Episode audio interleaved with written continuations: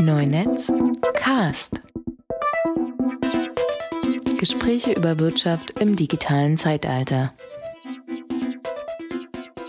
Jo, Neunetzcast, Ausgabe Nummer 33. Ähm, heute bei mir Martin Spindler. Hallo Martin. Hallo. Wir wollen heute ein bisschen so über Internet of Things sprechen. Ähm, äh, und natürlich da dann äh, logischerweise über die Übernahme von Nest durch Google. Ähm, bevor wir jetzt aber in das Thema einsteigen, habe ich dich ja auch aus einem Grund ähm, jetzt eingeladen, beziehungsweise wir hatten ja kurz da, vorher darüber auch gesprochen, dass wir da, wir wollten ja sowieso schon mal eine Ausgabe mal zu diesem mhm. Themenfeld machen. Und da hat, es, hat sich das jetzt angeboten, jetzt das jetzt zu machen, jetzt ähm, kurz nach der Übernahme, die auch durch die Medien gegangen ist. Vielleicht kannst du dich kurz vorstellen, was du da im Hintergrund sagen und dann würde ich sagen, dann steigen wir direkt ins Thema ein. Na klar.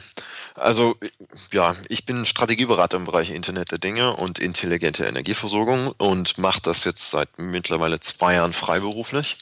War davor lange Zeit bei einem Energiepreisvergleichsunternehmen hier in Berlin beschäftigt und habe mich da mit Smart Metering, Smart Grids, intelligente Energieversorgung und so weiter und so fort ähm, beschäftigt. Und das eher aus einer strategischen Perspektive. Ähm, aber wie man ja weiß, die Energieversorger, die bewegen sich eher in, in glazialer Geschwindigkeit als äh, das vitale Berliner Startup-Ökosystem.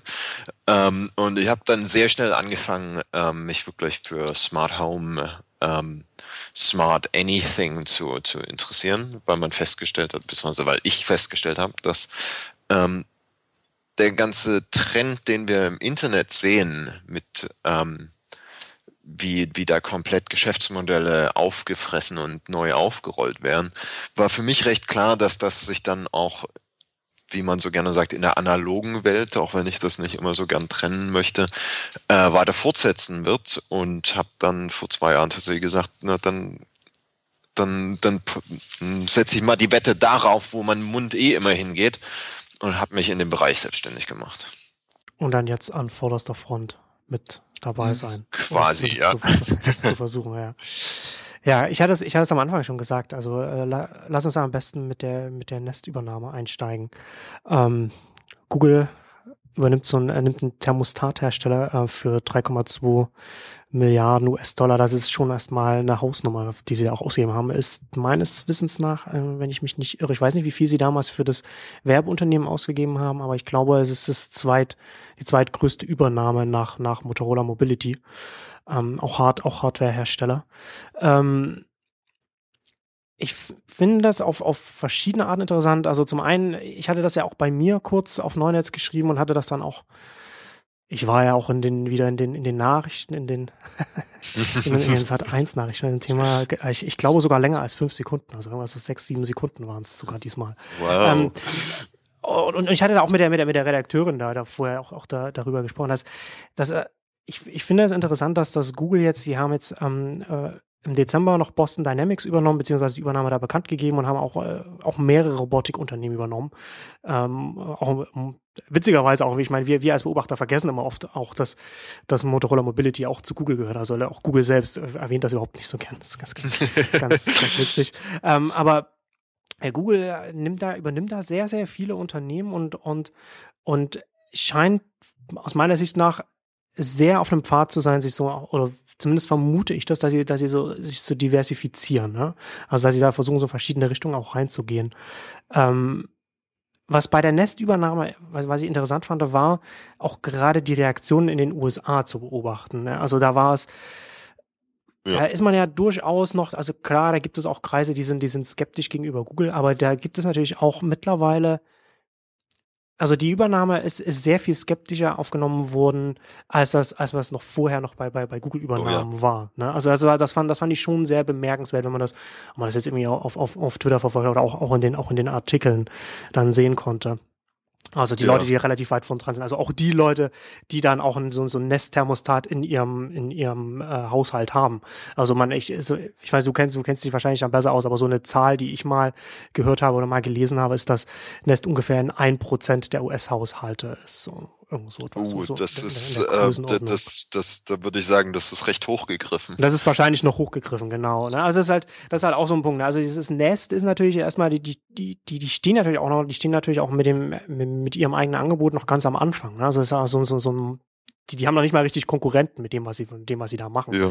Und da ist Google relativ früh reingegangen und also zwei Aspekte, die ich interessant finde, ähm, aber, aber lass uns erstmal über den ersten sprechen. So die, die Wahrnehmung von Google könnte durchaus für so ein Angebot jetzt auch eher, eher negativ sein. ne? Also ganz, ganz viele sagen, ja, Google weiß schon zu viel über mich. Will ich jetzt auch noch, dass es, dass es weiß, was ich, was ich zu Hause, äh, wann, wann, wann ich in welchem Raum bin und, und, und, und dieses Ganze. Ne? Also eigentlich ja das, was ja eigentlich dieser, der, der, der Vorteil von Google Ja. sein soll oder was Google möchte, dass es der Vorteil ist. Dass wir wissen so, wir wissen so viel, wir können, wir können äh, dein Leben so gut verbessern, weil wir so viel wissen. Und auf einmal wird das sogar in den USA irgendwie, äh, irgendwie negativ gesehen. Ich glaube, da hat ähm, unser allseits beliebter Whistleblower natürlich eine ganze Menge beigetragen, aber ich denke, Ja. fundamental ist das wirklich eine, eine, eine Transparenzfrage und, und eine Kontextfrage. Ähm, Dan Hon, selber Werber, äh, hat, das, hat das im Nachgang an die Akquisition äh, so schön formuliert, dass es sich anfühlt, als wäre Google jetzt in, in, in den eigenen Haushalt einmarschiert ähm, über, die, über, diese, über diesen Aufkauf von Nest. Ähm, und niemand hatte eingeladen. Und das ist natürlich ein Riesenproblem, gerade für Geräte, mit denen man täglich interagiert und die man gerne vergisst, ähm, dass sich Leute dann sehr schnell erstmal sehr merkwürdig berührt fühlen. Ähm, ganz davon abgesehen muss man natürlich sagen, dass die Nestkäufe im Zweifelsfalle gerade durch die Herkunft des Produktes ähm, Leute sind, die in dem gan- ganzen alten Grabenkampf, der von den Medien ja auch gerne hochgepusht wird, Apple versus Google und so weiter und so fort, dann eher auf dem anderen Lager waren und die das natürlich nochmal ganz anders trifft, als, als wäre das jetzt Honeywell gewesen oder was weiß ich. Also genau, hatte ich ja auch in meinem Artikel ja auch erwähnt, so Tony Fadell wird als einer der Väter des iPod-Skandals, also er war maßgeblich mit dafür verantwortlich, hat das iPod, iPod-Team auch eine ganze Zeit lang geleitet. Ja, er war, er war der Lead Designer. Man könnte sogar so weit gehen und sagen, dass Apple wäre es nicht wegen Tony Fadell heute in dieser Form nicht existieren würde. Denn dann ohne Tony Fadell at, äh, bei Apple hätte es den iPod in dieser Form nie gegeben. Ähm, da muss man dann natürlich trotzdem sagen, dass er natürlich auch nicht im besten Einvernehmen äh, sich von Apple getrennt hat und Ja, da gut, das, sind weiß, alles das auch weiß man. Politische politische, aber, aber das tut auch äh, in der Diskussion, glaube ich, nicht viel zur Sache. Ich glaube, das große Problem ist, dass, dass man als Konsument überhaupt keine Ahnung mehr hat, was Google überhaupt über einen weiß und was nicht. Also allein die Tatsache, dass das sein könnte, ähm, reicht schon, um Angst auszulösen. Ganz davon unabhängig, dass ich über mein Telefon ja schon viel klarer mitteile, dass ich jetzt zu Hause bin. Also diese, diese Verhaltensmechanismen gibt es ja schon und diese Daten kann man auch abgreifen. Das geht so weit, dass der, der deutsche äh, Nest-Mitbewerber, Tado, ähm, ziemlich cooles Startup in, in München, eigentlich exklusiv auf, auf das Smartphone setzt und diese Heizungssteuerung über über die Geolokalisierung im Smartphone läuft. Das heißt, wenn ich mit meinem Telefon aus der Wohnung laufe, dann wird es da halt kühler. Äh, weil dann ist ja klar, dass in mir geheizt werden muss. Ja. Ähm, Sinnvolle denk- Funktionalität. ja, auf alle Fälle. Also das ist ja das, wo wir mit Geolocation und Geofencing schon seit Jahren drüber reden. Ähm, ich denke, das große Problem ist tatsächlich diese, diese Kontextüberschreibung, äh, Überschreitung, dass äh, man sich den Nest ins Haus geholt hat, weil sie eben diesen Startup-Spirit verbreitet haben. Ähm, Aber es war ein Weil- unabhängiger Player, ne? Genau. ja. Ähm, da muss man sich nicht so sehr Sorgen um die Datensicherheit machen. Und dann kommt natürlich hinzu, und das nehme ich an, ist einer der Hauptgründe, warum Google Nest gekauft hat, ist, dass alle bisherigen Versuche von Google in den Living Space, also in mein alltägliches Leben reinzukommen, ohne dass es nur mein Telefon ist, sei es das Nexus Q, sei es Android at Home, sei es der viel, ich glaube, wir sind jetzt sind es anderthalb oder zweieinhalb Jahre später, nachdem mindestens 50 Prozent aller Fernseher, die verkauft werden, mit dem Ja, ja. Was Er- Er- Eric Schmidt Google sagte, so TV. Google TV, genau. Ich glaube 2012 oder 13 sollte das passieren. Und, und das zeigt mir halt recht deutlich, nicht nur, dass Google das Design und, und, und die UX nicht intern vernünftig hinkriegt. Das haben sie jetzt mit Nest eingekauft, sondern auch, dass die Leute das nicht unbedingt von Google kaufen wollen.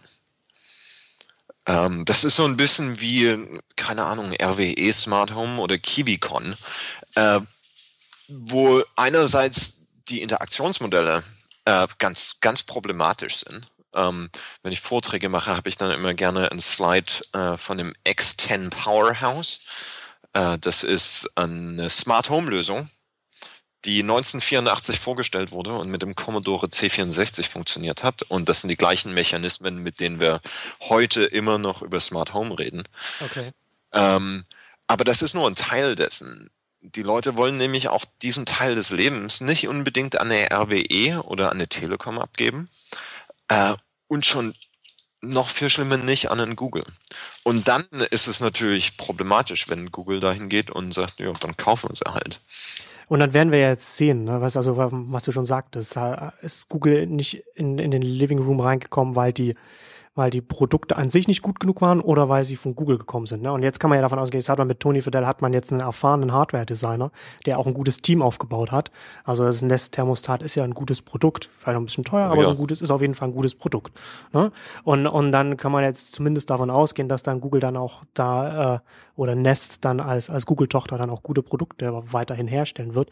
Und dann wird es natürlich interessant sein, wie diese Produkte dann jetzt, wo sie zu, zu Google gehören, zu diesem Konglomerat, das da entsteht, wie die, wie die dann auf dem Markt sich, sich ähm, äh, entwickeln werden, wie sie da gekauft werden.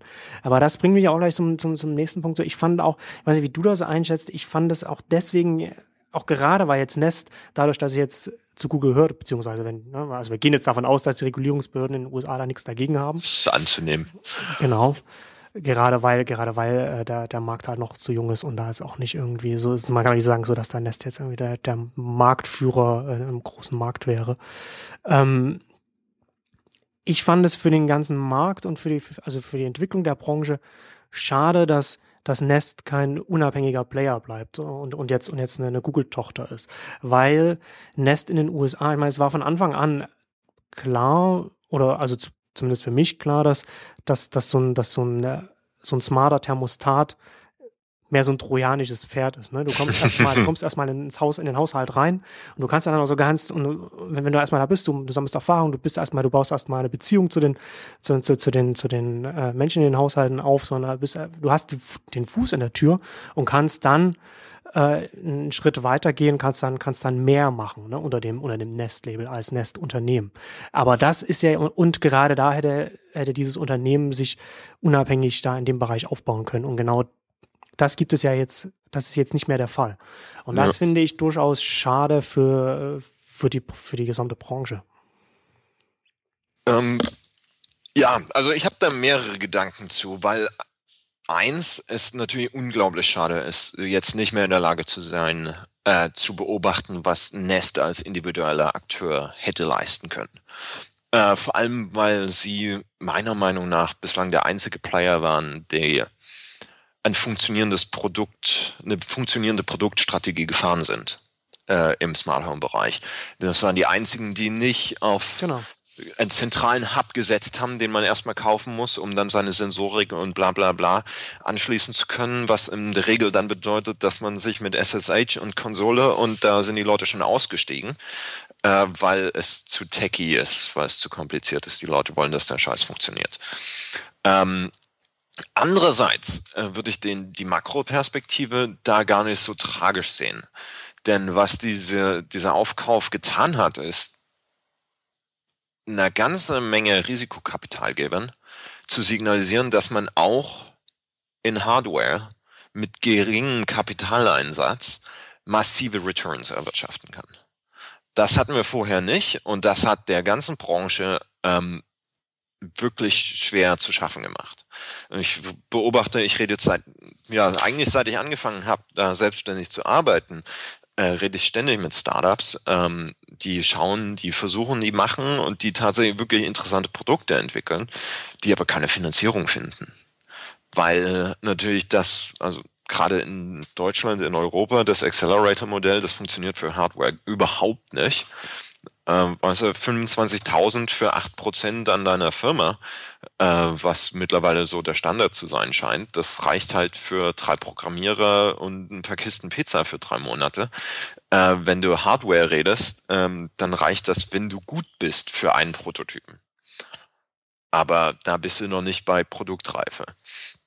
Und das heißt, du musst da schon deutlich mehr Geld in die Hand nehmen und für deutlich mehr Geld in die Hand wollen die Leute natürlich auch besser wissen, worauf lassen sie sich da ein. Ähm, und bislang war das Modell so, dass es einfach viel zu riskant ist. Ähm, du kannst nicht mit, mit nah an Null laufenden marginalen Grenzkosten für zusätzliche Nutzer argumentieren, weil Hardware halt doch Material ist und damit teuer ist. Das heißt, der schöne Hockey-Stick-Growth äh, läuft dann meistens weg.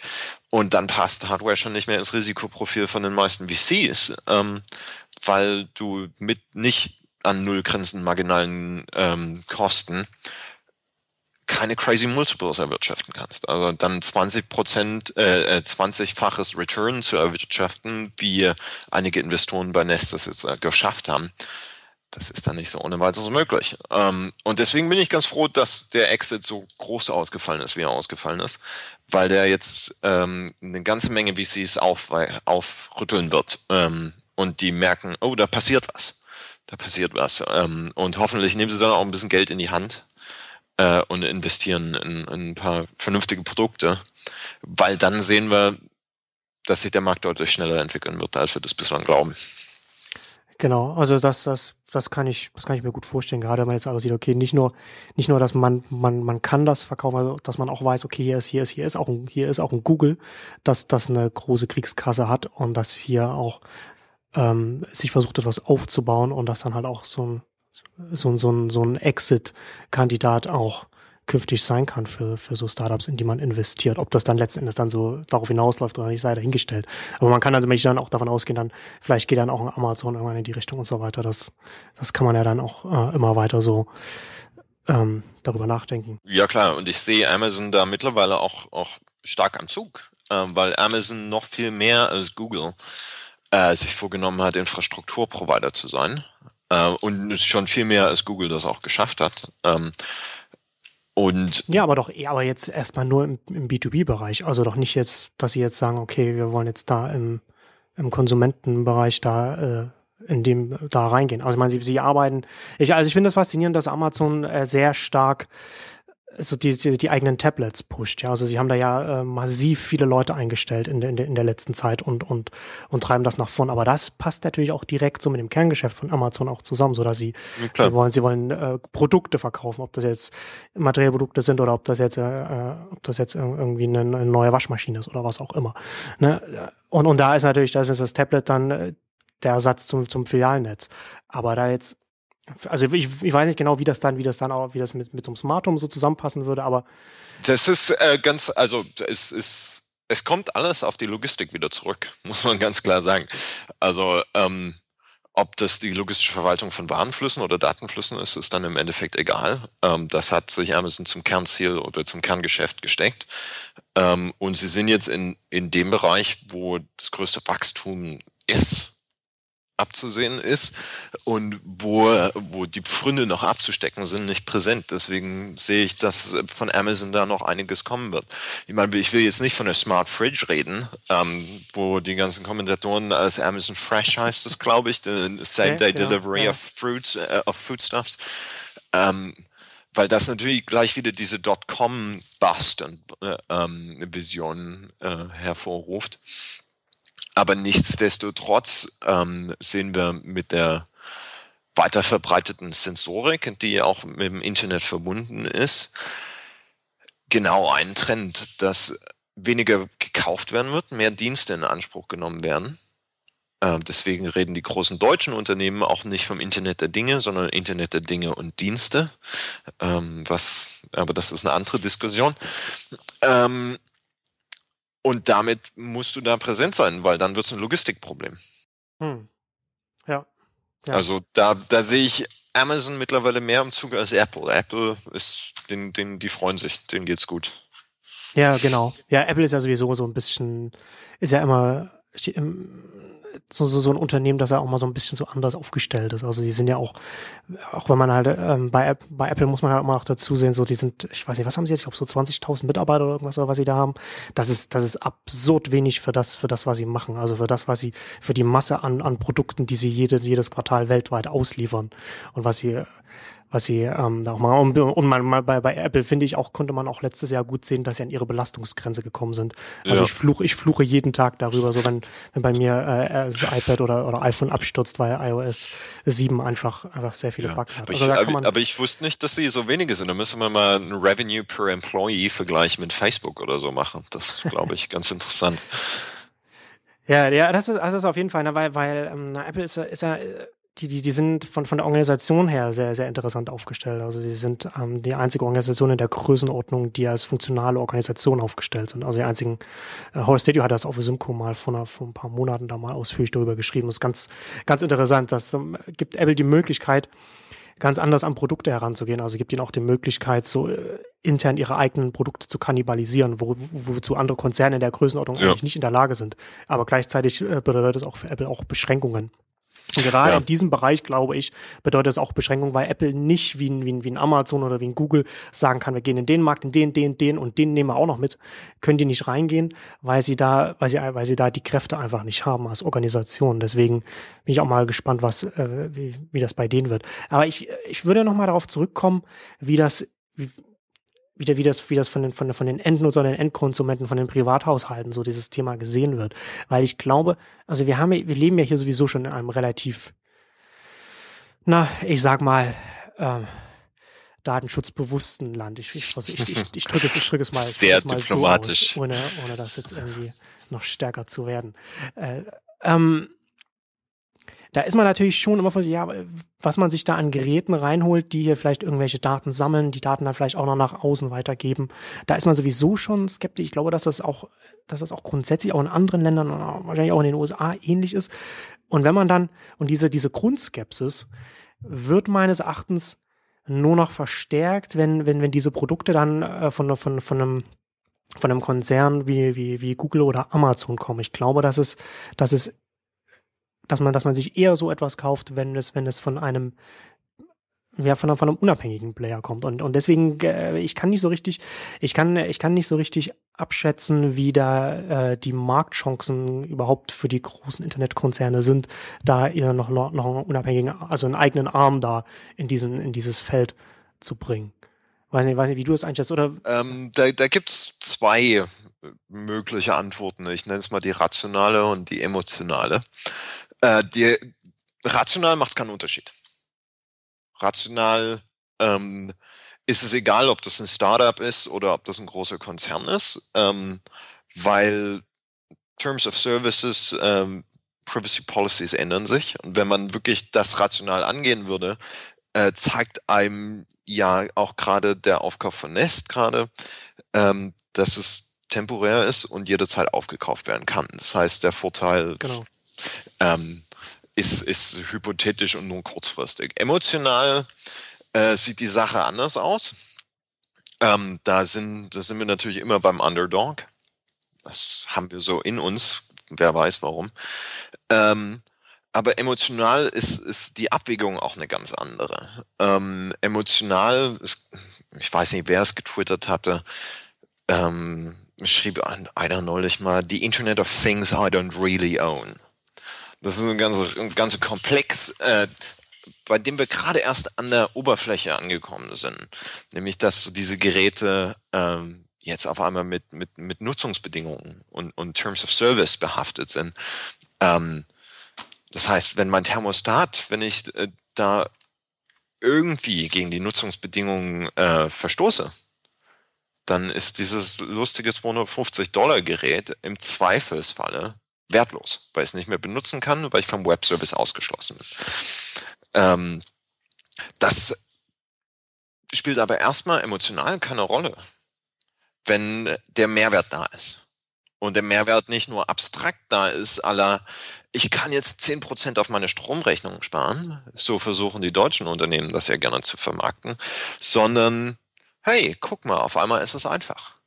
Oder, hey, guck mal, auf einmal macht das Spaß auf einmal beschäftige ich mich damit, obwohl es mir eigentlich egal ist. Und das macht das gute Produktdesign. Ähm, wenn es Sachen intuitiv einfacher macht, dann sind die Leute sehr gern bereit, ähm, dafür Geld auszugeben und diese Dinge auch zu sich nach Hause zu nehmen. Das beste Beispiel, was ich dafür immer habe, ist diese Withing Smart Body äh, Scale. Das ist eine Person, eine Körperwaage mit einem Webservice. Man stellt sich drauf, das erkennt am groben Gewicht, wer draufsteht ähm, und speichert das Gewicht dann über eine Web API auf deren Servern. Macht insofern eine eh schon etablierte ein, ein eh schon etabliertes Konsumentenverhalten äh, deutlich einfacher. Denn wenn ich mich auf eine Waage stelle, bin ich sehr, sehr, sehr selten daran interessiert, wie viel wiege ich genau jetzt. Hm, genau. Viel mehr interessiert mich, wie was der Vergleich zu vor einer Woche, vor einem Monat, vor einem Jahr, was ist die Tendenz, nehme ich ab, nehme ich zu und so weiter und so fort. Normalerweise müsst du dann Büchen führen oder die Excel-Tabelle oder was weiß ich. Jetzt hast du eine App und kannst das sehen auf einen Blick. Die Leute lieben das. Die Leute lieben das. Klar, könnte man dann jetzt rational denken, ja, und was ist, wenn deine Krankenversicherung auf diese Daten zugreifen kann? Aber das ist in dem Fall erstmal emotional egal. Dass man da trotzdem ähm, auf einer Aktivismus oder, oder auf einer legislativen Seite darüber nachdenken muss, wie kann man verhindern, dass diese Daten an die Krankenkasse äh, weitergeleitet werden und Leute dann nicht versicherbar werden oder mehr an Versicherung bezahlen müssen, das ist eine andere Diskussion. Hm. Was ich, was ich auch noch interessant finde, ähm, was ich dich fragen weil du hast ja besser den Überblick über den Markt. Ähm, man kann ja durchaus auch solche, solche Dienste auch anders oder solche Gesamtangebote, sage ich jetzt mal, auch anders aufsetzen. Also du hattest das ja vorhin schon angesprochen, so teilweise setzen ja Anbieter auf, auf, auf äh, separate Hubs, mit denen sich dann die, die Geräte dann verbinden. Und das ist jetzt natürlich noch nicht von der Bedienung her noch, noch also nicht auf einem Nest-Level, um es mal so zu sagen. Ja. Na, aber das kann, aber das kann man ja durchaus anders, kann ja durchaus auch anders umgesetzt werden. Also auch so eine Architektur kann ja durchaus auch einfach bedienbar sein. Man setzt dann so ein Gerät hin äh, und die anderen Geräte verbinden sich damit. Was ich, worauf ich hinaus will, ist, man kann als Anbieter ja auch so etwas bereitstellen, also auch so eine, eine Waage, die, die, die festhält, was ich wiege ähm, und, und, und verschiedene, verschiedene Sachen und auch ein Thermostat, das vielleicht auch lernt.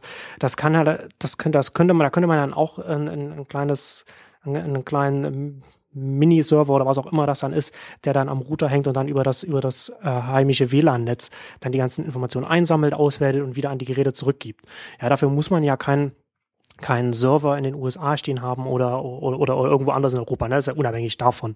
Das äh, ja. muss ja nicht in den USA stehen, damit das alles dann, damit die NSA-Agenten dann sehen, dass ich, dass ich zugenommen habe.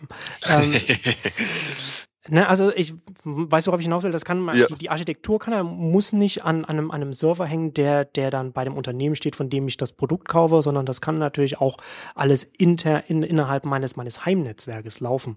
Und ich glaube, dass das auch für viele Leute vielleicht auch interessanter ist und, und, und es gibt natürlich Vorteile, wenn das ein Unternehmen sammelt. Ne? Also, also Nest zum Beispiel, man kann natürlich dann, wenn man, wenn man mehr Daten ansammelt, man, wenn man die auswerten kann, man, man, man lernt ja davon, wenn man Tausende, Zehntausende von Haushalten hat und sieht, wie es eigentlich, dann kann man natürlich auch das, das Produkt selbst, die Lernfähigkeit des Produkts ja. verbessern, weil man mehr Daten reinfüttern kann und die auswerten kann. Ähm, aber wenn man das, wenn man das einmal sagt, okay, man hätte dann den Vorteil nicht, aber dafür würde man dann dem, dem, dem Privathaushalt, den, den, den Menschen da das Gefühl geben, dass, dass, dass sie da äh, ihre Privatsphäre, was, was, was diese Dateninformation angeht, da äh, auf jeden Fall sicher ist, schon allein auf der, aufgrund der, der Architektur des, des Dienstes. Also A, wie siehst du das? Und B, siehst du da, dass, dass, es, dass es da Anbieter gibt, die da in die Richtung gehen, wo man sagen könnte, okay, das wird irgendwann mal so die könnten äh, irgendwann mal so etwas anbieten, was auch bedienbar ist, ohne dass man Techie ist. Also ich sehe schon, dass, dass äh, die Industrie in sich, sich in diese Richtung bewegen werden muss. Äh, und zwar aber lustigerweise nicht aus Datenschutzgründen, äh, sondern vielmehr, dass Internetverbindungen leider doch noch ein bisschen unzuverlässiger sind als das Stromnetz beispielsweise. Und wenn deine Geräte dann, wenn du sie nicht, wenn du sie benutzen willst, nicht funktionieren, weil gerade dein Internetprovider Mist gebaut hat, dann hast ja. du ein Riesenproblem. Das heißt, ähm, ein Großteil der Intelligenz wird an den Ecken und Kanten des Netzwerks verbleiben. Davon bin ich überzeugt, weil, weil die Leute das sonst einfach nicht akzeptieren werden. Ähm, wer das treibt, weiß ich nicht. Ähm, ob das in einem Hub sein wird, da bin ich sehr, sehr skeptisch. Ähm, denn die Leute kaufen sehr ungern Boxen, äh, die nur für dafür da sind, andere Sachen zu ermöglichen.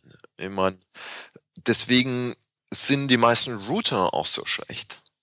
Weil die Leute halt den Router verwenden, der der billigste war, der mit ihrem Internetanbieter kam, äh, weil sie nicht sehen, den Wert nicht sehen, da ein paar Euro drauf zu legen und dann vielleicht deutlich besseres Wi-Fi zu haben. Ähm, und das sehe ich tatsächlich auch problematisch. Ähm, ich habe mal einen äh, Blogpost geschrieben, den ich ähm, nur halb spaßend äh, bezeichnet habe als das Internet of Gateway Boxes ähm, weil leider viele Produkte tatsächlich so ein Gateway brauchen, um überhaupt erst mit dem tatsächlichen Produkt kommunizieren zu können. Ähm, dass wir überhaupt über diese Boxen reden, ist Konsequenz dessen, dass wir uns da gerade in einer Zeit befinden, die vergleichbar mit den besten Blu-ray versus HD DVD, ähm, Betamax versus VHS, what have you, Standardisierungsproblematiken ähm, zerficht ähm, und die Amerikaner was anderes machen als die Europäer. Die Chinesen machen noch was ganz anderes. Mittlerweile haben wir, glaube ich, zehn oder neun verschiedene ähm, Funkstandards für, zum Ansprechen von ähm, Internet Connected Objects. Es geht langsam zu einer Pseudo-Standardisierung, aber da sind wir noch lange nicht weit genug. Was ich denke passieren wird, ist. Aber es gibt da, es gibt da, äh, also in, innerhalb der Branche ähm, Vorstöße, da äh, Standardisierungen voranzutreiben oder Standards. Ja, es, also es wird. Es, gibt ein paar Standards, aber selbst da, ich meine, das ist halt immer das Problem, wenn man zu viele Standards hat, denkt sich irgendjemand, man sollte mal einen Standard machen, der die alle zusammenfasst und dann hast du hm. N plus ein Standards, die, äh, die, die im Wettbewerb stehen. Ja, ja, das, das ist der alte XKCD-Comic. Äh, ähm, das heißt, es, es, zeichnen sich schon ein paar so Halbgewinner ab. Zigbee, Z-Wave. Ich bin gespannt, was mit Bluetooth Low Energy jetzt noch alles passiert. Da wird, glaube ich, noch einiges passieren. Vor allem, weil man da kein Gateway-Box-Modell für braucht. Ähm, Im Endeffekt lenkt das aber alles von der tatsächlichen Diskussion ab, dass ähm, für die meisten dieser Produkte wir immer noch in dieser Geocities of Things Phase sind. Ein bisschen. Entweder du hast Kits für die Hacker, äh, die dann sich selber, ich weiß nicht, Spark hatte, glaube ich, jetzt neulich einen äh, Blogpost Open Source Nest Thermostat, wo sie das Ding einfach mal mit ja, Open genau. Source Komponenten nachgebaut haben. Ähm, was Schönes, was Cooles, was du trotzdem nicht verkaufen kannst. Ähm, ja, entweder die oder halt das Premium-Segment von, von Leuten, die mit Produkten, die durchdacht sind, sage ich mal. Also so Nest-Klasse. Und du hast das ja im, im, Eingang erzählt äh, oder angesprochen, dass es schon eher teuer, teures Produkt ist. Weil klar, es, es braucht halt jetzt noch die Premiums, ähm, um die Weiterentwicklung quer zu finanzieren. Und es wird halt auch einfach als Premium-Produkt wahrgenommen. Hm. Das muss man ganz klar sagen. Und es ist ja, ja klar, ist auch naheliegend. Also wenn man mal ein, ein Nestthermostat nimmt, ein reguläres Thermostat also das, das sieht ja. man dann, das sieht man schon den Unterschied vom, vom, vom Ansatz her und von dem ganzen das Produkt, dass, dass ja. es eine neue Produktkategorie ist. Also nicht nur von den, von den Innereien, also von der, von der Lernfähigkeit, sondern auch von dem ganzen Äußeren.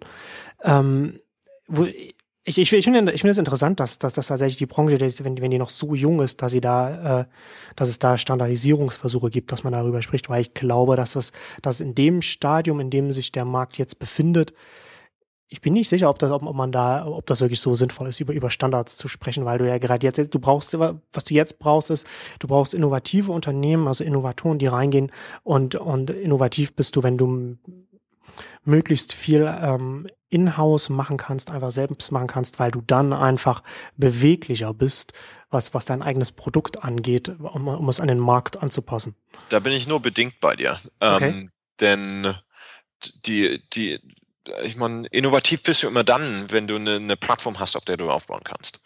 Ähm, wir werden im Web nicht annähernd so viel ich sag's jetzt mal deutsch, geilen Scheiß sehen, wenn jeder Anbieter TCP neu erfinden müsste.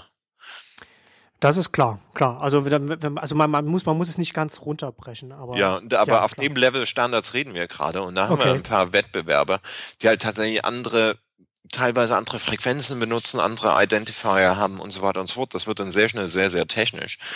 Ähm, was aber dazu führt, dass meine Philips Hue Lightbulb zum Beispiel nicht mit meinem Apple TV sprechen kann, äh, so dass ich quasi diesen Panasonics Ambilight in meinem kompletten Wohnzimmer nachbauen könnte, ähm, weil die einfach komplett unterschiedliche Sprachen sprechen. Und da ist derzeit der Sinn von diesen Gateway Boxes und, und der Web Services, dass man äh, zumindest da ein Verbindungsstück hat, dass, dass zumindest ein bisschen eine Sprache, eine Kommunikation zwischen solchen Applikationen möglich ist.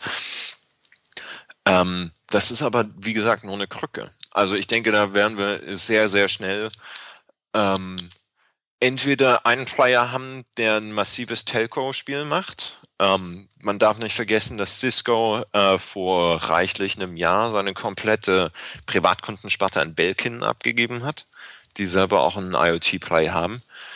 Ähm, oder dass der Standard so schnell kommt, ähm, dass sich viele Startups, die jetzt an, an den Weg gehen, darüber zum Glück keine Gedanken machen müssen. Also entweder sie nehmen Bluetooth LE oder Zigbee und setzen drauf, dass in zwei Jahren Internet Router standardmäßig mit Zigbee ausgestattet werden. Na, dass, dass, dass Standards ähm, da irgendwann kommen werden, auch, auch natürlich in, im, im Technology Stack auch nach oben gehen werden. Das ist ja, äh, das ist, das ist klar, ne? Das wird, das wird halt irgendwo so, so, so eine Marktentwicklung wird es dann irgendwann geben. Aber jetzt in dem, in dem Stadium, in dem wir jetzt befinden, ich, ich, ich dachte jetzt zum Beispiel nur, zum Beispiel an, an Sonos, die, die für ihre vernetzten Speaker da auf, auf ihr eigenes eigene Technologie setzen und eben nicht sagen, okay, wir nehmen jetzt, keine Ahnung, was kann ich, ich wüsste nicht mal, was man, also ob das, das nicht sagen, okay, wir nehmen jetzt einfach das, das heimische WLAN-Netz oder, oder wir nehmen Bluetooth oder was auch immer man da benutzen kann, sondern wir, wir setzen auf unsere eigene Entwicklung, weil wir dann sicherstellen können, dass, dass das Audiosignal auch, auch synchron ist in, mhm. in, dem, in dem ganzen Netz. Ne, und, und ich glaube, dass das zumindest jetzt in dem Stadium durchaus eine, eine sinnvolle Herangehensweise Klar. ist. Und jeder, jeder, der mal mit äh, was auch immer für Freeware-Lösungen es gibt, da versucht hat, äh, eine Airport Express zu emulieren und mit einer anderen Airport Express parallel laufen zu lassen und weiß, wie grausam das ist, wenn Audiosignale nicht synchron sind. Ähm, andererseits muss man auch ganz klar sagen, dass Sonos halt immer Premium-Segment bleiben wird dadurch. Hm. Also ich habe jetzt noch keinen Sonos gesehen, von dem ich sagen würde, ja, kaufe ich mir, weil es einfach ein paar Einkommensstufen über mir liegt. Ähm, das ist auch okay, wenn sie damit zufrieden sind. Aber wir reden hier von einer Industrie, von der wir schon irgendwo erwarten, dass sie eine Erweiterung des Webs ist. Oder des Internets. Also, äh, und von daher denke ich, dass wir sehr, sehr, sehr schnell äh, einen tragfähigen Standard finden werden und auch brauchen, ähm, damit wir dann tatsächlich anfangen können, darauf aufzubauen und uns zu überlegen, nicht im Nitty-Gritty, wie mache, wie, wie synchronisiere ich jetzt Kommunikation zwischen Geräten so, dass es möglichst verbrauchssparsam ist, sondern wie kann ich diese Produkte tatsächlich einsetzen, wo sie Sinn machen, wo sie für die Menschen Sinn machen. Ähm, und da macht Standardisierung eine Menge Sinn, weil es erstens die Kosten dramatisch senkt, die Interoperabilität äh, deutlich verbessert äh, und das sind zwei Punkte, die extrem wichtig sind, um ja. rauszufinden, was sind die Nutzerszenarien, die wir tatsächlich wollen. Ähm, denn ich meine, es hat Friendster und, und MySpace gebraucht, bis wir bei einem Facebook angekommen sind, die jetzt mittlerweile was, zwei Milliarden Nutzer haben. Die naja, ist also so, irgendwann mal. Nicht, na, zum Glück. ähm, die es aber dann irgendwann mal richtig äh, hingekriegt haben. Und das ist halt noch viel, viel wichtiger, äh, wenn wir über Sachen reden, die fast überall irgendwo verbaut werden. Also ich meine, die Idee hinter diesem Nest Smart Thermostat ist ja jetzt nicht nur, dass wir einen besseren Thermostaten für die, die oberen 1% bauen, sondern dass wir an den oberen 1% quasi die Desirability äh, austesten, schauen, wie attraktiv können wir das machen und wie können wir die Benutzbarkeit so weit tunen, dass wir das dann auch in kostengünstigeren Modellen in den Massenmarkt bringen können.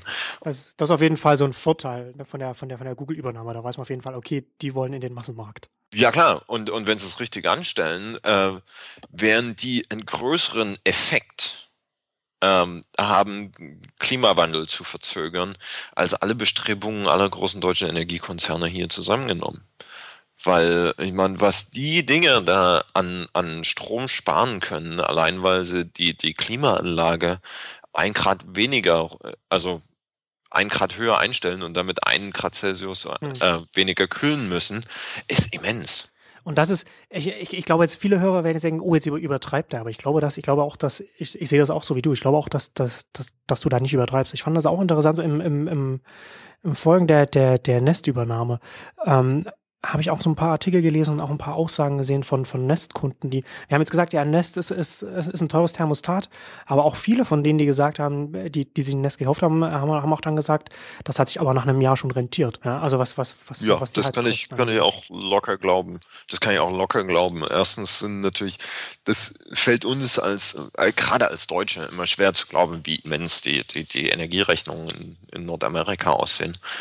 Ähm, und dass der Fokus da tatsächlich eher auf Kühlung liegt als auf Heizung. Das ist uns ja immer ein bisschen fremd.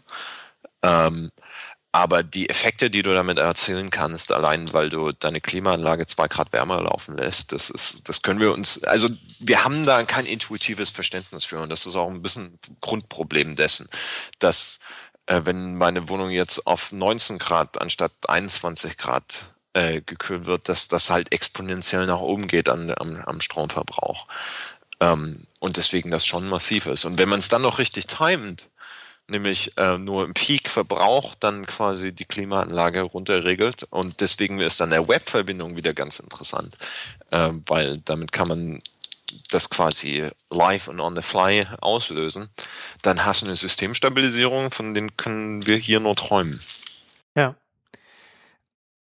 Ich ich werde jetzt mal, ich werde jetzt mal so, äh, so, so zwei Fragen stellen und dann, und dann, äh, vielleicht kommst du auch selber drauf, aber dann danach äh, kommen wir dann drauf, warum ich dir die, die Fragen gestellt habe. Ähm, wann hast du dir, äh, oder, oder wann, wann habt ihr euch das letzte Mal einen Fernseher gekauft? Oh, ich bin mit, ich bin vor knapp drei Jahren mit meiner jetzt Verlobten zusammengezogen. Das wird also vor knapp drei Jahren gewesen sein. Wann hast du wann hast du das letzte Mal einen Kühlschrank gekauft? Oh, der kam, also dann, ich habe ihn übernommen quasi, als wir okay. in die Wohnung gezogen sind. Aber davor nie. Also die waren immer da, WGs, was weiß ich, aber ich glaube, der durchschnittliche Austauschzyklus im Kühlschrank in Deutschland liegt bei zwölfeinhalb Jahren, habe ich irgendwo hm. gelesen. Und, das, und genau das ist das auch, worauf, worauf ich hinaus will, weil ich meine, wir, wir kommen ja nicht so an dem, an dem Elefant im, im Raum vorbei. Wir sprechen hier ja schon auch über, über, über ein Bass-Thema, was auch oft gesagt ja, nächstes Jahr kommt jetzt das Internet der Dinger und so und jetzt, jetzt geht es richtig los. Und worüber natürlich dann nicht nachgedacht wird, ist, dass diese ganzen Produkte ja zum Teil auch extrem lange Produkt, äh, äh, einfach Lebenszyklen haben. Ne? Also ich mhm. meine, du hast halt im Smartphone-Bereich zum Beispiel haben wir eine relativ schnelle Entwicklung gesehen, weil sich weil sich's da ähm, durch vorher in den Feature-Phones schon so etabliert hat, dass man sich, na, wenn äh, so zwei Jahresverträge macht, äh, abschließt, dann das Telefon mitbekommt und dann nach zwei Jahren sich dann ein neues Gerät und dann kann man halt, hat man eine relativ schnelle äh, äh, relativ schnell, wie sich, wie man sich wieder ein neues Produkt holt und wie sich dann die Produkte ja. dann äh, wieder verbreiten können. Und das haben wir ja in anderen, in, in ganz vielen anderen Produkten nicht. Ne? Also man kauft sich jetzt ein Fernsehgerät zum Beispiel jetzt nicht alle zwei Jahre. Das kann halt durchaus mal fünf Jahre und länger ja. zehn Jahre durchaus auch dauern. Ne? Also natürlich, wenn man halt jetzt irgendwie so wie jetzt, wo man dann zu den Flachbildfernsehern gegangen ist, wenn es so eine Umbruchsphase ist, dann kann das natürlich dazu führen, dass man dann, dass dann mehr Leute dann wieder mal was Neues kaufen. Aber das ist, ist ja auch eher die Ausnahme. Ähm, und, und, und, und das ist ja genau auch so, auch bei ganz vielen anderen Produkten. Also gerade also so Kühlschränke ist es ja noch, äh, noch, noch viel extremer. Ja, das hat man dann seine 12, 15 Jahre, so lange wie das Gerät halt hält. Und das bringt mich auch zu dem, zu, zu, zu dem Punkt so, das, das hat ja natürlich auch direkte Auswirkungen darauf, wie sich dieses Internet der Dinge, wie sich dieses, das, dies, diese Versmartisierung der Welt sage ich jetzt mal, also so, so entwickeln kann, weil sie natürlich auch ein bisschen davon abhängig ist, so wie diese, wann diese Produkte neu gekauft werden, die dann vielleicht so neue Merkmale mitbringen. Ja. Das kann ja. natürlich sein, wenn gerade wie bei so einem Thermostat, ne, das alte Thermostat ist noch, ist noch funktionsfähig, aber weil das neue so viel besser ist, weil es, weil es viel mehr Energie spart, kauft man es gerade deswegen. Aber das ist ja nicht zwingend so bei, bei all diesen Geräten so, dass man dann immer sagt, okay, jetzt äh, rennen die Leute in die Läden und kaufen jetzt die Smart irgendwas. Na, also lange Rede, kurzer Sinn, so wie, wie siehst du so die, die, die, die Marktentwicklung, ähm, so vom, vom, vom, vom Zeithorizont her, die, die Geschwindigkeit, wie sich das, wie sich das verbreitet? Jetzt sind wir immer, sind wir wieder bei der ne, Technologiefolgen werden kurzfristig über- und langfristig unterschätzt. ähm, ja. Ich finde es ganz lustig, weil äh, wir uns gerade umschauen nach einer neuen Waschmaschine. Ähm, und tatsächlich auch bei ne, Mutter Miele vorbeigeschaut haben. Und die haben tatsächlich auch ein Produkt angeboten, nennt sich Miele at Home und Smart Grid Ready. Aber lustigerweise konnte keiner von den Verkäufern mir erklären, mit, was das eigentlich bedeutet und wie ich das dann tatsächlich ein, einsetzen kann. Ähm, das heißt, die ganze White Goods Industrie, ich denke, die werden sich sehr schnell sehr, sehr, sehr überrannt fühlen. Ähm, ich, den besten Vergleich habe ich immer, ich möchte nicht wissen, wie sich die Vorstandsräume deutscher großer Automobilhersteller angefühlt haben, als das iPhone vorgestellt wurde. Ich denke, da ging ein großes Oh shit durch die Räume. Ähm, bei, beim ersten iPhone, das glaube ich nicht. Oh doch, ich, ich, glaube, ich glaube, das hat, ich glaube, das hat noch ein, zwei Modelle gedauert, bis, bis man dann darüber nachgedacht hat, was das in ein paar Jahren bedeuten kann. Das Problem ist, dass Autohersteller allein durch die Produktzyklen immer in der Zukunft leben. Hm. Ähm, ich war auf einer Konferenz und nannte sich Future of Mobility, wo dann ein Mann vom, von BMW auf die Bühne gegangen ist, äh, am Ende, Abschlusswort, äh, und sehr hart mit den ganzen Leuten abgerechnet haben, die, die seiner Meinung nach Bullshit erzählt haben, weil seine Meinung war, das ist alles nicht die Zukunft der Mobilität. Daran arbeiten wir heute, weil wir entwickeln jetzt die Autos, die in zehn Jahren die Markteinführung haben. Wir brauchen allein drei Jahre, um, um unsere Supply Chain, unser Tooling und so weiter und so fort so weit hinzukriegen, dass wir ein Auto ja. massenfähig produzieren können. Ähm, das heißt, die Elektronik, die in einem Neuwagen steckt oder steckte, war bei Markteinführung schon zwei Jahre alt. Hm. Um, und da finde ich es lustig, was die draus gemacht haben. Denn die Erkenntnis der Autoindustrie in dem Bezug war Modularisierung. Das heißt, wir geben mehr und mehr der Entertainment- oder Navigationsfunktionen und so weiter und so fort an Smartphones, andere Geräte ab. Oder wir modulisieren unser Dashboard so sehr, dass wir das Inboard Entertainment System ähm, auch auf einer Halbjahresbasis austauschen können. Natürlich ist für die Kunden, dass äh, die Modellisierung mit dem Smartphone äh, ja, die bevorzugen das, weil so ein Smartphone wird deutlich schneller ausgetauscht als so ein In-Car-Dashboard. Ähm, das heißt, man gibt die Jobs einfach an den Computer ab, den die Leute eh immer mit sich dabei haben. Äh, das finde ich eine ganz, andere, ganz interessante Entwicklung. Ähm, hm. Beantwortet natürlich, natürlich, nicht auch, die Frage. Ja, ja. Aber hat, hat natürlich auch strategisch dann halt auch vielleicht den, den Effekt, dass, dass das Auto zum, zum zum Smartphone-Zubehör wird, um es mal ganz extrem zu sagen. Ne? Also dass du natürlich dann auch äh, vielleicht an Wert aufgibst, was, was du in deinem Produkt hast. Aber wahrscheinlich, vielleicht haben sie auch, äh, vielleicht hat, hat man auch als Autohersteller auch gar keine, gar keine andere Wahl, eben weil die, die, äh, der, der, die, die, ähm, der Zeitraum der, der Produktionszeitraum ja. so groß ist. Also es gibt ja, es gibt ja übrigens einen großartigen Podcast von, von Horace Tate, ich weiß, ob du den kennst, so Simcar, wo er sich mit der, mit der Auto, wo die über die Autobranche sprechen. Und das ist ähm, auch sehr faszinierend, weil die Autobranche sehr stark ähm, untereinander auch kooperiert, aber auch ähm, schon seit langem, also wenn man sich heute mal so Autos anschaut, die sehen ja alle gleich aus. Da gibt's ja überhaupt keine, keine, keine Innovation mehr, eben auch weil das alles so ineinander verzahnt ist und, und ähm, also ist auf jeden Fall auch ganz faszinierend so, ne? Ja, ja, also die Frage, ob, ob so, ein, so ein Auto dann einfach nur zum Phone Accessory wird. Ähm, wage ich zu bezweifeln. Und ich denke, das große, große Problem von Googles Android at Home Ansatz vor zwei Jahren, glaube ich, war, dass sie das Smart Home als genau solches auch gesehen haben. Ich äh, gibt da ein Zitat, was ich auch gerne in meinen Vorträgen verwende. Uh, we'd like to see your home as an accessory or better yet a network of accessories to your phone. Ähm, das kann man so sehen und es wird wahrscheinlich auch ähm, gute Begründungen haben, das so zu sehen. Andererseits sehen die Leute das, also die Konsumenten das ungern so für die ist das Smartphone ein Gast zu Hause, nicht das, nicht das Zuhause eine Erweiterung des Smartphones. Und genauso ist das Auto nach wie vor das Auto und das Telefon übernimmt dann Funktionen des Autos, anstatt dass das Auto äh, ein Zubehör zum Telefon wird.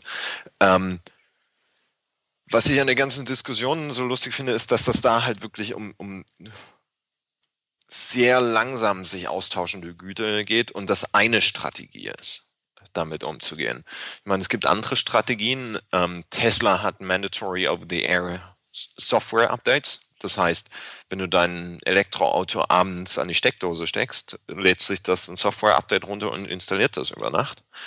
Ähm, Ford mit ihrer Smart, äh, Smart Sync Plattform, da kriegt man dann alle halben Jahre eine SD-Karte ähm, die das Software-Update fürs Auto durchführt. Das finde ich das viel absurdere, dass wir jetzt in fahrenden Computern fahren.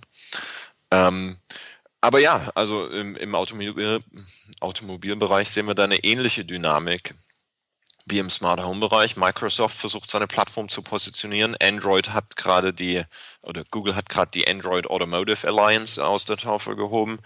Apple o Open, Open Automotive Alliance. Wie konnte ich, wie konnte ich das nur vergessen? ähm, Apple äh, spielt ja auch mit. Ich glaube, die, ich vergesse immer, mit wem die da ist. Entweder VW oder BMW. Ähm, das heißt, da sehen wir schon die, den nächsten Plattformkrieg auf uns zurauschen. Ähm, bin mal gespannt, wie das ausgeht. Das wird garantiert spannend. Hm. Also das ist auf jeden Fall ist das so für die für, für die Zukunft ein guter Ansatz, da mit mehr Modularisierung ranzugehen, damit man sich nicht von von der eigenen von den eigenen äh, Produktionszyklen dann zu stark zurückhalten lässt, weil gerade die Entwicklung ja an, äh, gerade in den Bereichen, wenn wir jetzt ja. auf der auf der Betriebssystem, auf der Plattformebene sprechen, äh, haben wir ja jetzt eine enorme Dynamik reinbekommen und was auch ein paar Jahre auch noch so bleiben wird. Also der, ähm, der Analyst äh, Benedict Evans hat er ähm, letztens gesagt, so dass, dass, dass er dass er, dass, dass er nicht abschätzen kann, wie, wie zum Beispiel Android in fünf Jahren aussehen wird. Und mhm. das, das halte ich total auch, das halte ich auch für sehr, also, also sehe seh ich, sehe ich genauso, weil gerade ja. Android durch, durch da, so wie es aufgestellt ist, man nicht genau sagen kann, so wie sich diese Plattform an sich, wie sich entwickeln wird und wie sie vielleicht vielleicht auch in, in, in, in, in uh, Unterplattformen dann zerfallen wird. Aber das ist natürlich dann, das ist halt eine, eine, eine Strategie jetzt so für die, für die Zukunft, dann für die Produkte, die man jetzt verkauft. Aber das ist ja jetzt noch, ein, also der ist ja nicht eine Antwort darauf, auf die Frage, ähm, von, von, von, welchen, von welchem Zeithorizont wir sprechen. Ne? Also das ist natürlich dann, ich meine, das kann man, kann man wahrscheinlich auch gar nicht so, so genau sagen. Ne? Es hängt, hängt wahrscheinlich auch damit mit, so, mit, mit davon ab, wie viel Mehrwert ein, ein Produkt bekommt, wenn es äh, vernetzt ist, ob das jetzt im Heimnetz ist oder ob es oder ähm, ne? also was, was, was dann der Mehrwert der, der, der neuen Funktion dann darstellt ich, da kann man keine pauschalen Aussagen treffen. Also ähm, das ist so, wann kommt die total vernetzte Welt? Ich meine, wir leben in einem Land, wo wir uns freuen, dass irgendwie 75 oder 80 Prozent der Bevölkerung endlich online sind. Ähm, und das geht ja nicht nur uns so. Ich glaube, AOL hat in den USA immer noch drei Millionen äh, Dial-Up-Subscriber, die sich tatsächlich mit so einem Modem an der Telefonbuchse abgeben. Ähm, ich glaube, das Wichtige äh, da im Hinterkopf zu behalten ist, ähm, und das hat mich lange gebraucht, den wieder rauszukramen und, und das durchzudenken, ist Stuart Brand ähm, vom Whole Earth Catalog, also mhm. damals alter Hippie. Und der hat eine, der hat so eine Theorie der Shearing Layers aufgestellt. Und eigentlich ging es um Architektur und Städtebau. Aber ich denke, ich finde, sie ist unglaublich treffend für diesen ganzen Komplex. Was er nämlich sagt, ist, dass du auf unterschiedlichen Ebenen unterschiedliche Rates of Change, also unterschiedliche Änderungsgeschwindigkeiten hast. Eine eine Buildings, also ein, ein, Grundstück, auf das du baust, ändert sich deutlich, deutlich weniger als das, was du auf das Grundstück drauf baust, weil du brauchst Fluten oder Erdbeben und so oder was weiß ich. Und die Verkabelung oder, oder die Nutzung innerhalb eines Gebäudes ändert sich zum Beispiel deutlich, deutlich schneller als die Gebäudestruktur. Und das ist eine ganz gute Metapher, ähm, um, um dieses Internet der Dinge auch anzugehen, dass du manche Sachen hast, die ändern sich halt sehr, sehr langsam. Und andere Sachen hast, die ändern sich sehr, sehr, sehr schnell. Der Punkt ist, dass, dass durch eine Modularisierung, man muss sich halt überlegen, wo will man diese Punkte, diese Übergangspunkte haben, wo sind diese Reibungspunkte? Und jede Ebene, also je schneller sich Sachen ändern, beziehungsweise ausgetauscht werden, desto schneller wird die Vernetzung da ankommen. Ich denke aber, dass äh, das Wichtige, und das ist so ein bisschen das, was ich in den Autos versucht habe anzusprechen, das Wichtige ist zu erkennen, wo im eigenen Produkt äh, sich Sachen sehr, sehr schnell ändern und was die sehr beständigen Sachen sind. Ja. Ähm, deswegen geben wir uns ich habe vorhin von den Boxen gesprochen, die die Leute so ungern kaufen. Lustigerweise geben wir uns sehr gern mit Boxen für unseren Fernseher zufrieden, weil wir instinktiv wissen, die, die ändern und die tauschen wir deutlich schneller aus als den Fernseher selber. Also macht es Sinn, da extra Blu-ray und VHS und was weiß ich Box zu haben. Äh, als das alles im Fernseher eingebaut, wo wenn sie ein bisschen Technologie ändert, ähm, das ganze Ding hinfällig ist. Mir tun immer noch die Leute weh, die äh, noch äh, Music Disc Kompaktanlagen haben. Äh, bestes Beispiel dafür. Ähm, das heißt, diese Shearing Layers ähm, sind für mich eine unglaublich gute Linse, ähm, zu schauen, wo ein Produkt, beziehungsweise wo eine Produkt- oder, oder Geschäftsstrategie ansetzen muss. Das beantwortet natürlich immer noch nicht deine Frage, wann kommen wir endlich in diesem Internet der Dinge an? Ähm, ja, oder, oder, oder lass es mich anders formulieren, so wie, wie wenn du, wenn, wenn du jetzt auf den Markt schaust oder, oder auf, auf, auf, die, auf die Branche, so was gibt es, gibt es da äh, Schätzungen, Analysen, wie, wie, wie da die Umsatzentwicklung zum Beispiel an dem Bereich ist? Oh, da gibt's, ähm, wo wollen wir denn anfangen? Ich glaube, IBM schätzt, dass wir ähm, bis 2025 50 Milliarden verbund, äh, Connected Devices haben. Äh, Cisco hat äh, den gesamten äh, Total Economic Impact, also gesamtwirtschaftliche Auswirkungen äh, des Internets der Dinge auf irgendwas 16 Milliarden US-Dollar bis 2020 beziffert. Also das sind schon extreme Summen äh, mit dem wir da sprechen, ähm, wo ich immer ein bisschen skeptisch werde, weil ne, Vorhersagen über die Zeiträume sind schwierig, gerade wenn es um neue Technologien waren, geht. Waren schon, es ist schon immer schwierig gewesen über so einen Zeitraum und gerade jetzt in so einer Umbruchszeit ist das natürlich immer noch ein bisschen. Ich denke, es wird in einigen Bereichen sehr, sehr schnell gehen. Zum Beispiel? Hast du da jetzt aus Anhieb? Ähm, äh, Beleuchtung zum Beispiel ist, ist ein Ding, ähm, was, was, was ich ganz attraktiv finde und wo die Preise extrem fallen. Einfach weil die Technologie so verdammt günstig wird. Wearables. Müssen wir über Wearables noch groß reden? Die sind ja eigentlich im Massenmarkt angekommen, oder? Äh, Fitbit, naja, naja, ja, also Massenmarkt würde ich nicht sagen, aber das ist auf jeden Fall äh, so ein, so, so ein Bereich, der, der jetzt am, als erstes in den Massenmarkt kommen ja. wird. Also das ist.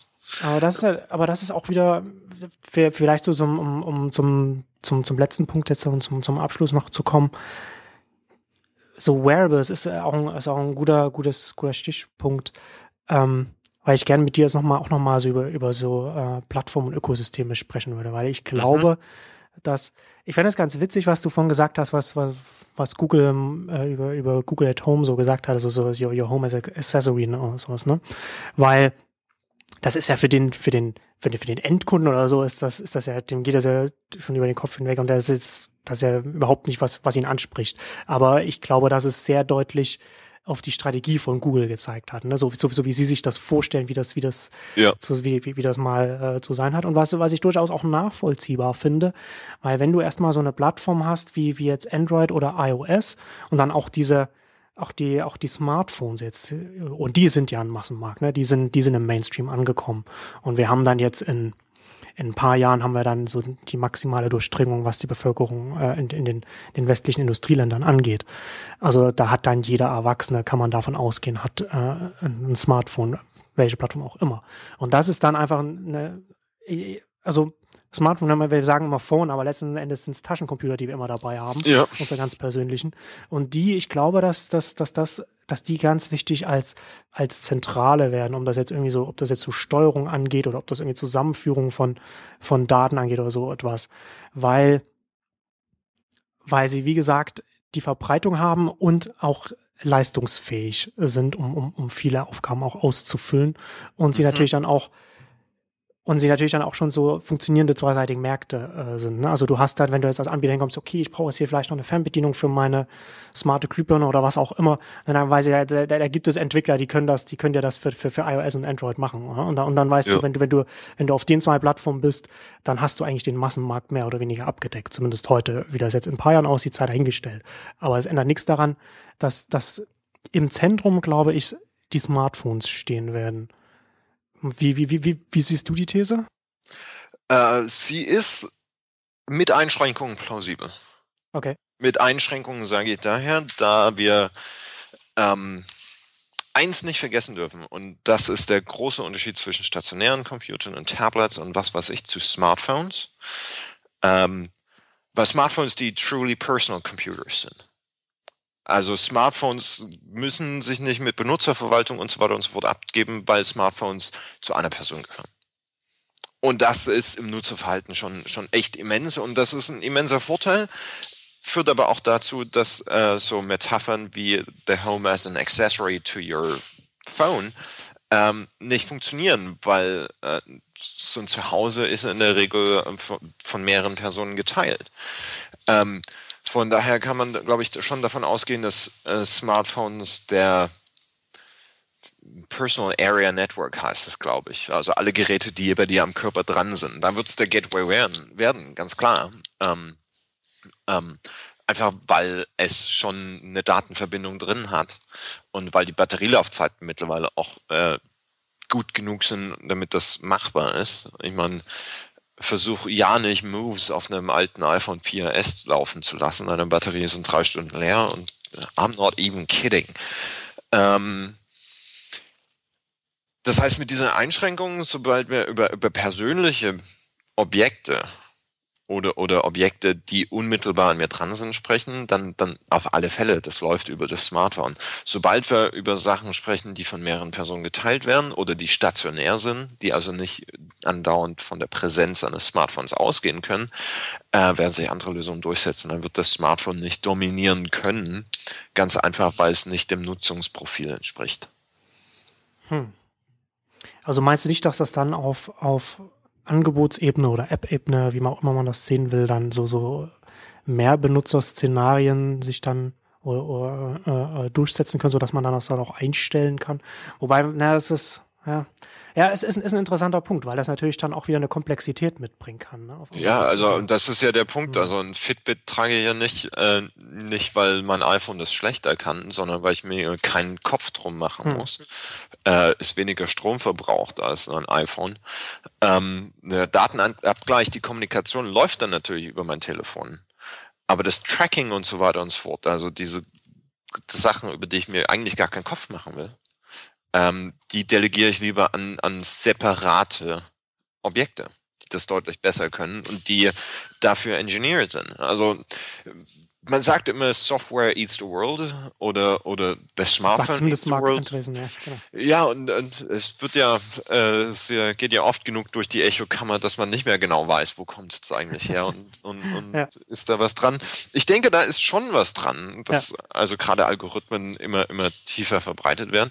Ich denke aber nicht, dass alle Funktionen ausschließlich nur noch hinter äh, Pixels under Glass, nennen wir es so schön. Also einen schönen, schönen schwarzen monolithischen Block und da gibt's ähm, ne, leuchtende Punkte dahinter und damit verstehen wir dann die Welt.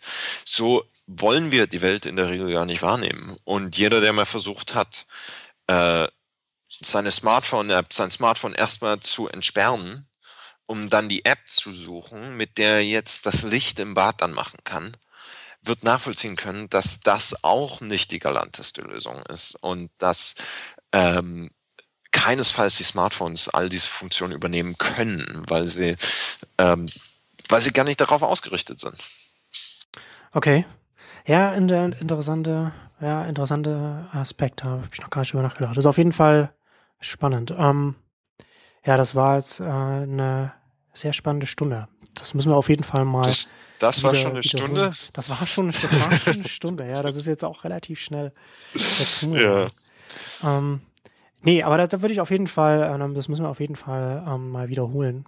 Sehr gerne. Ähm, ich würde dann auf jeden Fall auch mal ganz gern, ähm, mal, mal gucken, wenn wir das irgendwann mal uns mal wieder zusammen hier äh, setzen oder zusammen skypen und das darüber sprechen, weil ich auch gerne, wo ich jetzt heute, wo wir jetzt heute nicht gekommen sind, aber das würde jetzt auch zu weit führen. Es würde mich auch mal grundsätzlich, grundsätzlich interessieren, so was es an, an Anbietern in dem Bereich in Europa gibt oder was, was, was die Unternehmen ja. hier machen.